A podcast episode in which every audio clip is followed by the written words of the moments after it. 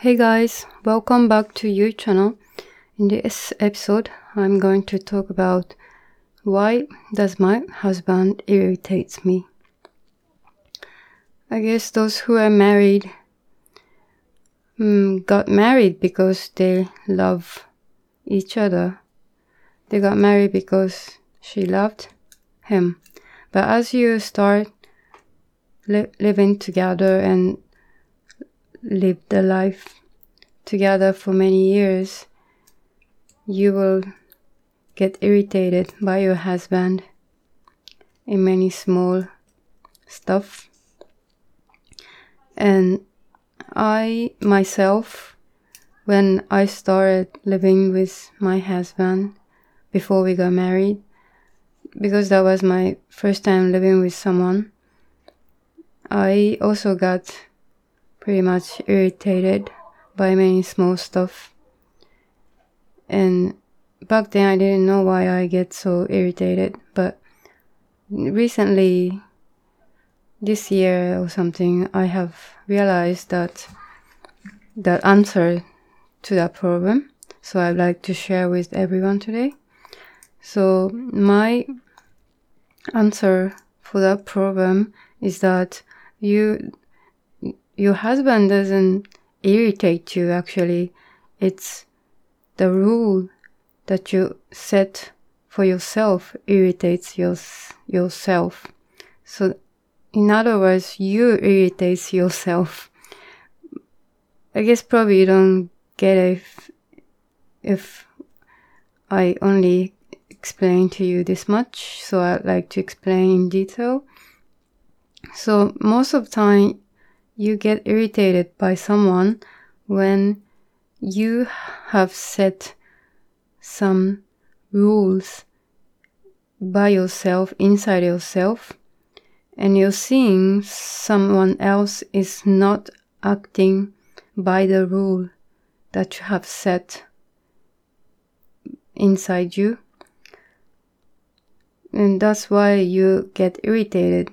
But after all the cause of the irritation is the, the those rules that you have set for yourself which doesn't exist in someone else's mind. For instance for many married japanese women they have these kind of rules such as you have to be cheaper if you got married to save your living expense or when you go to the supermarket you should always buy the cheapest product. Or you have to always do your house chore perfectly and always keep the house tidy and clean. Or women should always cook for the family all the time, every day, every meal, or married women shouldn't be going out and having fun with her friends anymore, or in a household, the husband should make more money than the wife Maybe in other countries, some of the rules are not that common. For instance, I guess in American, European countries, women don't necessarily have to cook every day. Women don't have to be good at cooking all the time. Whoever is good at cooking can just cook, or they can just buy some food. Or women doesn't women don't have to always do the house chore alone. Men also do house chore. But I guess in Japan, these are the the unsaid rules that's being implanted in people's mind. And although no one has forced them to act by those rules. Many women, I think, many Japanese women are bound by these rules. And if even themselves they break the those rules, they will get upset to themselves, thinking that they couldn't act according to the rules. And if they see, they see their husband not acting by the rules that's been set in wife's mind, the wives will get super upset, thinking, I am being forced to this kind of stuff which I don't want to do, but I'm doing for the sake of the family. And why don't you do anything at all? And I am the only one suffering from doing all the house chore, but you are just enjoying your life, just chilling out. But think about it, those rules, are they really the rules you have to abide by? These are the, these are like fake laws that you made up only in your mind and no one else force you to act by those rules. You are forcing yourself to act by those rules. For instance, if both of you earn enough money to sustain the family, you don't really have to be super cheap or every day. You don't have to buy the cheapest stuff all the time. Because I guess women tend to always be cheaper and buy the cheapest stuff. And when they see their husband not doing that, whenever you ask your husband to go to supermarket and he will buy super expensive stuff coming back, which will irritate you so much. And then you will think from next time on, I will never ask him to go to the supermarket. I will go to the supermarket by myself. But by doing so, you are putting extra burden to yourself. You have created another rule that I always have to go to supermarket for shopping. I shouldn't allow my husband to go for shopping. And likewise, the for the, the cooking, when women think, oh, I should always cook for my family to sustain my family's health, even when I'm tired. And sometimes when you're really tired, you don't want to cook, you just want to order something. But your mindset, your rules of your own binds you and prevent you from doing something else other than your rule describes you to do. So even though you're tired, you would think, oh, I should still cook something for my family, for my husband. And then you find your husband coming back, just chilling on the sofa, not doing anything, and which irritates you so much. You'll think, oh, I'm, I'm working so hard even in the office and after coming back from office I'm still working so hard for the family, but my husband is not doing anything at all. But think about it. No one told you to always cook every day, three meals. If you're tired once a week or something like that, you can just order some pizza or something. And your husband wouldn't get upset if you do so. He would understand if you tell him that I'm tired, I don't want to cook today. He will definitely understand. It's not that you are you never cook and you always eat fast food or something. He understands that you always cook for the family and sometimes you get tired you, you don't want to cook that's normal so it's just you that's bound by those rules you have set and you think you wanna always act by those rules. For instance, when I was in my elementary school, those Japanese kids, when they go to school, they have to always wear a hat.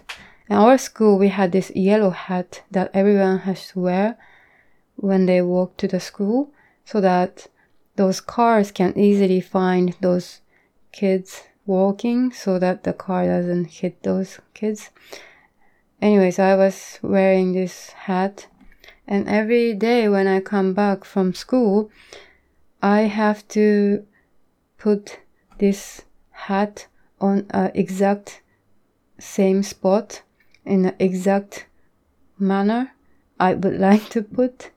And if it's just slightly um, different from the normal position, I will get super upset and I will spend like 10 minutes just putting my hat. This, this is the rule I have set to myself that I have to put my hat super nicely. And you will think this is ridiculous, but this is the same as those other rules that other people set to themselves. For instance, a husband always have to earn more money than wife. Who said so? Wife can definitely earn more money than husband. I guess in Japan, many girls think that they shouldn't earn more money than husband, otherwise the husband will lose his dignity or something.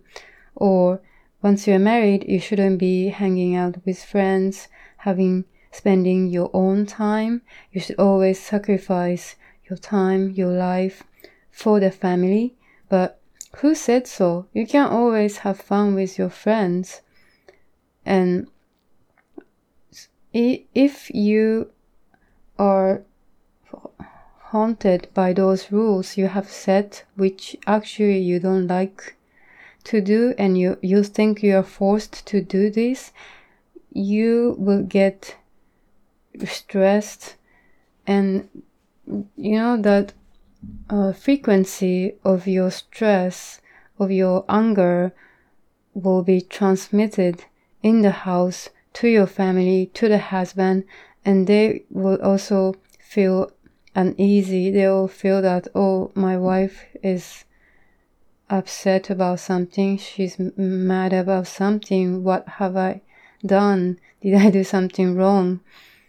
So, if you keep forcing yourself to abide by this set of rules, you will get stressed and eventually your your family your entire house will have some negative energies, negative vibration. So, which is not good for, for your family and your kids. So, rather, if you don't feel like acting to those rules, just don't do it. Just do as what you feel like to do and just uh, stay happy. I guess that's much better for the family, for the husband, you know, husband guys love to see their loved ones being happy, laughing, instead of getting stressed, being pissed off. And that's why whenever you get irritated by your husband's actions or words, go back to yourself go inside of yourself and find out what kind of rules that you have set to yourself and you which you think that you have to abide by all the time that's one thing another thing i would like to share with everyone is that women tend to notice many tiny stuff in the house whereas men tend to dismiss this uh, tiny stuff. They don't real they don't notice these tiny stuff in the house. They are more uh, always thinking about bigger vision, like their career, their job, stuff like that, and they actually can't really see many things, many tiny stuff in the house. For instance, one day I went out to balcony and found that the bath towel is falling down onto the floor, but it was my husband's bath towel, so I didn't pick it up. But after a while, he went out to the balcony, but he didn't find it. He just came back as if he didn't see anything. And after a while, I told her, Your bath towel is falling on the balcony. And then he's like, Oh, really? I didn't notice. So I think men, they don't see much stuff around them. They don't notice many tiny stuff around them. That's why women tend to get irritated by them because they don't notice those tiny stuff, but she notices, so she gets irritated. But to this problem, I would also like to say that uh, husbands are also learning by failing. For instance, my husband loves to cook some Indian food. Last time he cooked some biryani. And biryani is like an Indian fried rice, which is like a delicacy.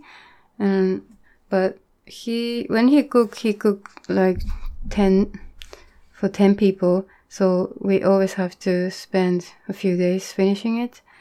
And last time he he made biryani, he was putting it outside for a few days uh, for two days, I guess, and then it started to get rotten.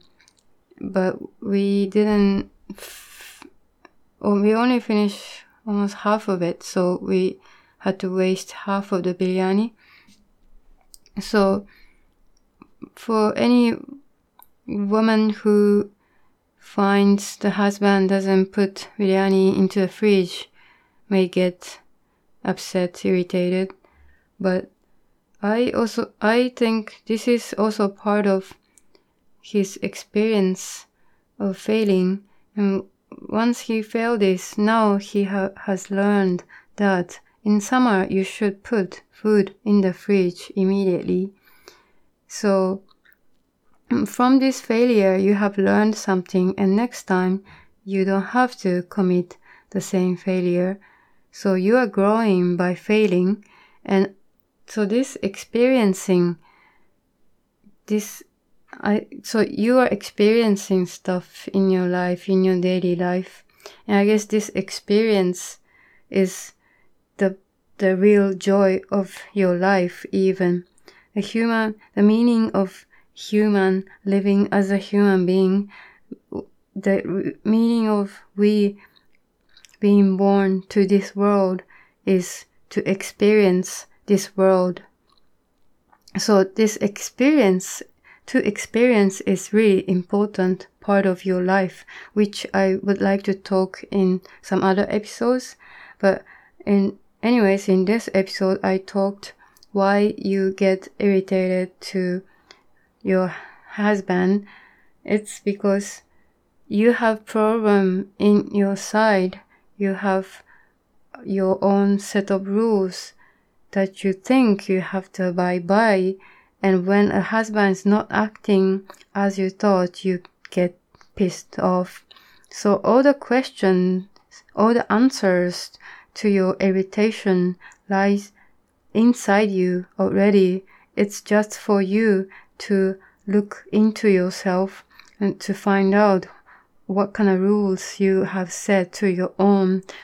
And for those rules that you don't think have to abide by anymore. You can just simply release those and let go those rules so that you can live happy, happily.